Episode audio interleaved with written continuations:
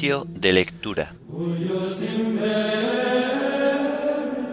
Lunes de la segunda semana del tiempo de Pascua.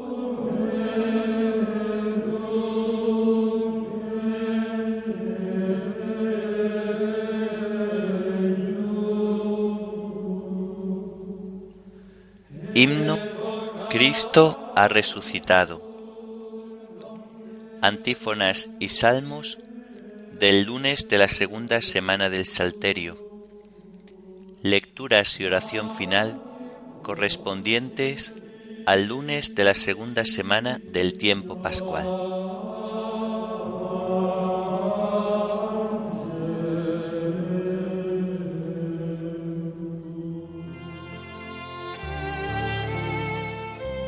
Señor, ábreme los labios, y mi boca proclamará tu alabanza. Verdaderamente ha resucitado el Señor, aleluya. Verdaderamente ha resucitado el Señor, aleluya. Aclama al Señor tierra entera, servid al Señor con alegría, entrad en su presencia con vítores. Verdaderamente ha resucitado el Señor, aleluya. Sabed que el Señor es Dios, que Él nos hizo y somos suyos, su pueblo y ovejas de su rebaño. Verdaderamente ha resucitado el Señor, aleluya.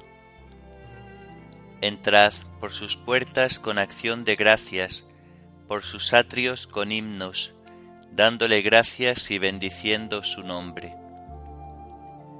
Verdaderamente ha resucitado el Señor, aleluya. El Señor es bueno, su misericordia es eterna, su fidelidad por todas las edades. Verdaderamente ha resucitado el Señor, aleluya. Gloria al Padre y al Hijo y al Espíritu Santo, como era en el principio, ahora y siempre, por los siglos de los siglos. Amén. Verdaderamente ha resucitado el Señor. Aleluya.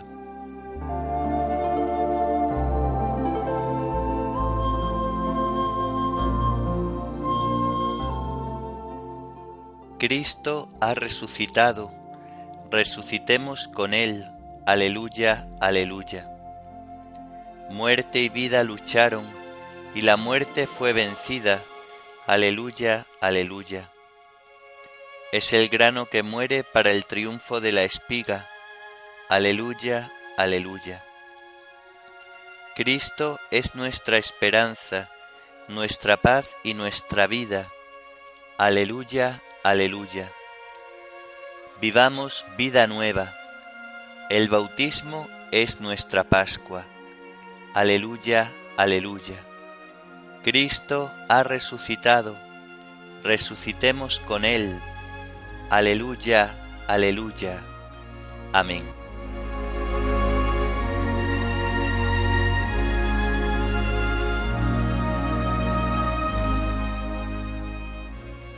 Inclina tu oído hacia mí, Señor, y ven a salvarme. A ti, Señor, me acojo no quede yo nunca defraudado. Tú que eres justo, ponme a salvo, inclina tu oído hacia mí. Ven a prisa a librarme, sé la roca de mi refugio, un baluarte donde me salve, tú que eres mi roca y mi baluarte. Por tu nombre dirígeme y guíame, sácame de la red que me han tendido porque tú eres mi amparo. A tus manos encomiendo mi espíritu. Tú, el Dios leal, me librarás. Tú aborreces a los que veneran ídolos inertes, pero yo confío en el Señor. Tu misericordia sea mi gozo y mi alegría. Te has fijado en mi aflicción, velas por mi vida en peligro no me has entregado en manos del enemigo, has puesto mis pies en un camino ancho.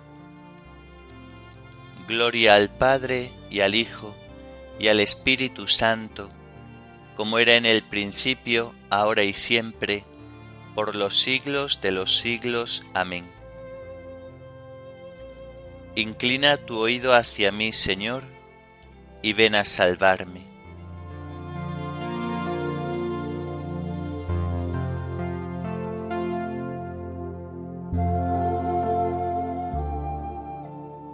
Haz brillar, Señor, tu rostro sobre tu siervo. Aleluya. Piedad, Señor, que estoy en peligro. Se consumen de dolor mis ojos, mi garganta y mis entrañas. Mi vida se gasta en el dolor, mis años en los gemidos. Mi vigor decae con las penas, mis huesos se consumen soy la burla de todos mis enemigos, la irrisión de mis vecinos, el espanto de mis conocidos. Me ven por la calle y escapan de mí. Me han olvidado como a un muerto, me han desechado como a un cacharro inútil. Oigo el cuchicheo de la gente y todo me da miedo. Se conjuran contra mí y traman quitarme la vida. Pero yo confío en ti, Señor. Te digo, tú eres mi Dios. En tu mano están mis azares. Líbrame de los enemigos que me persiguen. Haz brillar tu rostro sobre tu siervo. Sálvame por tu misericordia. Gloria al Padre y al Hijo y al Espíritu Santo como era en el principio, ahora y siempre, por los siglos de los siglos. Amén. Haz brillar, Señor, tu rostro sobre tu siervo. Aleluya.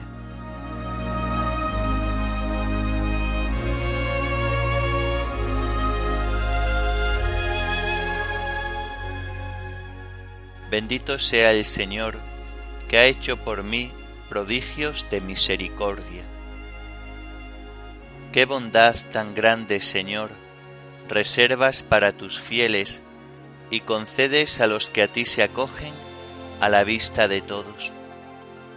En el asilo de tu presencia los escondes de las conjuras humanas, los ocultas en tu tabernáculo frente a las lenguas pendencieras. Bendito el Señor, que ha hecho por mí prodigios de misericordia en la ciudad amurallada. Yo decía en mi ansiedad, me has arrojado de tu vista, pero tú escuchaste mi voz suplicante cuando yo te gritaba. Amad al Señor fieles suyos, el Señor guarda a sus leales y a los soberbios les paga con creces. Sed fuertes y valientes de corazón los que esperáis en el Señor. Gloria al Padre y al Hijo y al Espíritu Santo, como era en el principio, ahora y siempre, por los siglos de los siglos. Amén. Bendito sea el Señor, que ha hecho por mí prodigios de misericordia. Aleluya.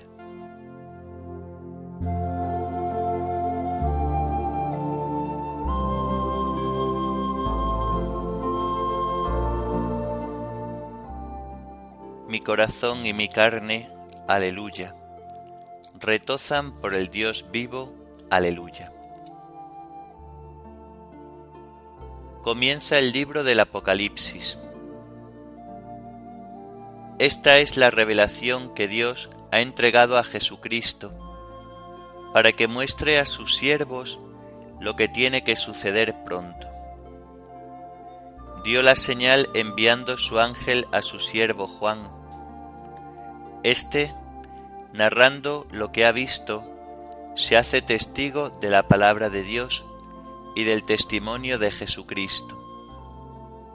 Dichoso el que lee, y dichosos los que escuchan las palabras de esta profecía y tienen presente lo que en ella está escrito, porque el momento está cerca. Juan a las siete iglesias de Asia. Gracia y paz a vosotros, de parte del que es, y era, y viene, de parte de los siete espíritus que están ante su trono, y de parte de Jesucristo el testigo fiel, el primogénito de entre los muertos, el príncipe de los reyes de la tierra, aquel que nos amó, nos ha librado de nuestros pecados por su sangre, nos ha convertido en un reino y hecho sacerdotes de Dios su Padre. A Él la gloria y el poder por los siglos de los siglos. Amén. Mirad, Él viene en las nubes, todo ojo lo verá, también los que lo atravesaron. Todos los pueblos de la tierra se lamentarán por su causa. Sí, amén. Dice el Señor Dios, yo soy el Alfa y la Omega, el que es, el que era y el que viene, el Todopoderoso. Yo, Juan, vuestro hermano y compañero en la tribulación, en el reino y en la constancia en Jesús, estaba desterrado en la isla de Patmos, por haber predicado la palabra de Dios y haber dado testimonio de Jesús. Un domingo caí en éxtasis y oí a mis espaldas una voz potente como una trompeta que decía, Lo que veas escríbelo en un libro y envíaselo a las siete iglesias, Éfeso, Esmirna, Pérgamo, Tiatira, Sardes, Filadelfia y la Odisea. Me volví a ver quién me hablaba y al volverme vi siete candelabros de oro y en medio de ellos una figura humana, vestida de larga túnica, con un cinturón de oro a la altura del pecho. El pelo de su cabeza era blanco como lana, como nieve, sus ojos llameaban, sus pies parecían bronce incandescente en la fragua, y era su voz como el estruendo del océano. Con la mano derecha sostenía siete estrellas, de su boca salía una espada aguda de dos filos, y su semblante resplandecía como el sol en plena fuerza. Al verlo, caía a sus pies como muerto.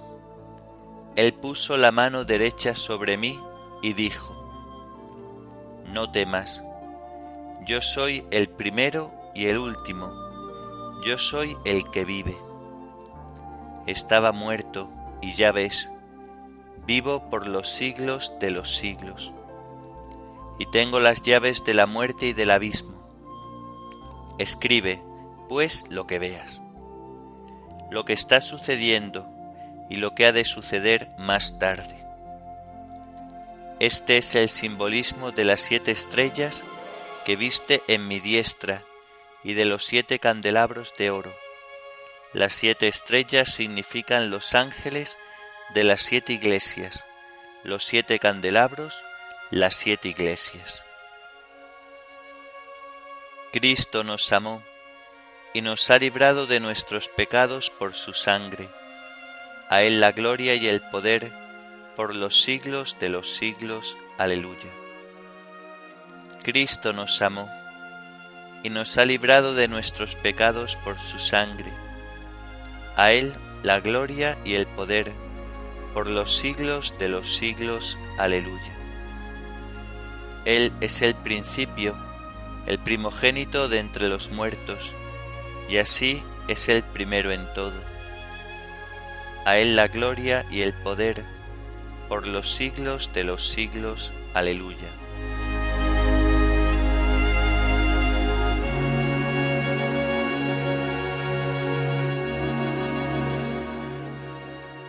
De una humilía pascual de un autor antiguo. La Pascua que celebramos es el origen de la salvación de todos los hombres, empezando por el primero de ellos, Adán, que pervive aún en todos los hombres y en nosotros recobra ahora la vida.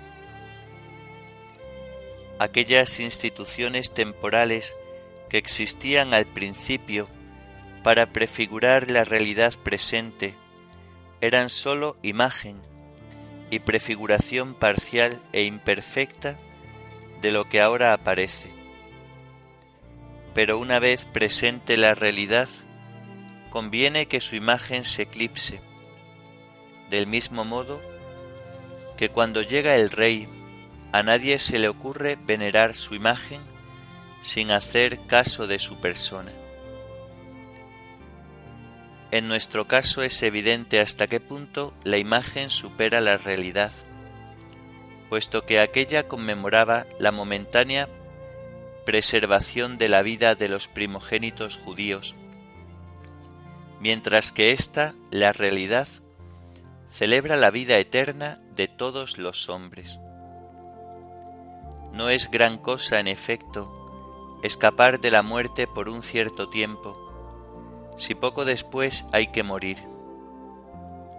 Si lo es, en cambio, poderse librar definitivamente de la muerte, y este es nuestro caso, una vez que Cristo nuestra Pascua se inmoló por nosotros.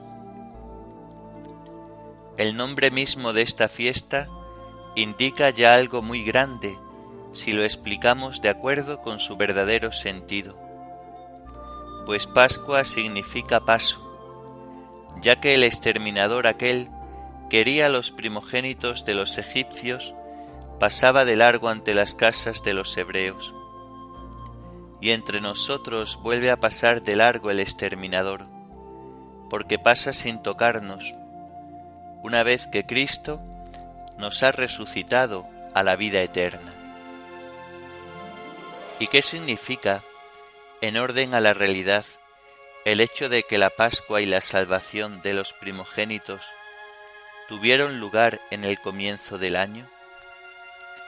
Es sin duda porque también para nosotros el sacrificio de la verdadera Pascua es el comienzo de la vida eterna. Pues el año viene a ser como un símbolo de la eternidad, porque cuanto con sus estaciones que se repiten sin cesar, va describiendo un círculo que nunca finaliza. Y Cristo, el Padre del siglo futuro, la víctima inmolada por nosotros, es quien abolió toda nuestra vida pasada y por el bautismo nos dio una vida nueva, realizando en nosotros como una imagen de su muerte y de su resurrección. Así pues, todo aquel que sabe que la Pascua ha sido inmolada por él, sepa también que para él la vida empezó en el momento en que Cristo se inmoló para salvarle. Y Cristo se inmoló por nosotros, si confesamos la gracia recibida y reconocemos que la vida nos ha sido devuelta por este sacrificio y quien llegue al conocimiento de esto debe esforzarse en vivir de esta vida nueva y no pensar ya en volver otra vez a la antigua, puesto que la vida antigua ha llegado a su fin. Por ello dice la Escritura, nosotros que hemos muerto al pecado, ¿cómo vamos a vivir más en pecado?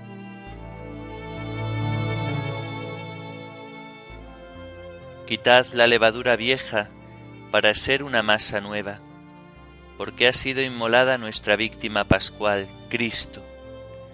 Así pues celebremos la Pascua en el Señor. Aleluya. Quitad la levadura vieja para ser una masa nueva, porque ha sido inmolada nuestra víctima pascual, Cristo. Así pues, celebremos la Pascua en el Señor. Aleluya. Cristo murió por nuestros pecados y resucitó para nuestra justificación. Así pues, celebremos la Pascua en el Señor. Aleluya. Oremos. Dios Todopoderoso y Eterno, a quien podemos llamar Padre, aumenta en nuestros corazones el espíritu filial para que merezcamos alcanzar la herencia prometida por nuestro Señor Jesucristo, tu Hijo, que vive y reina contigo en la unidad del Espíritu Santo y es Dios por los siglos de los siglos. Amén. Bendigamos al Señor, demos gracias a Dios.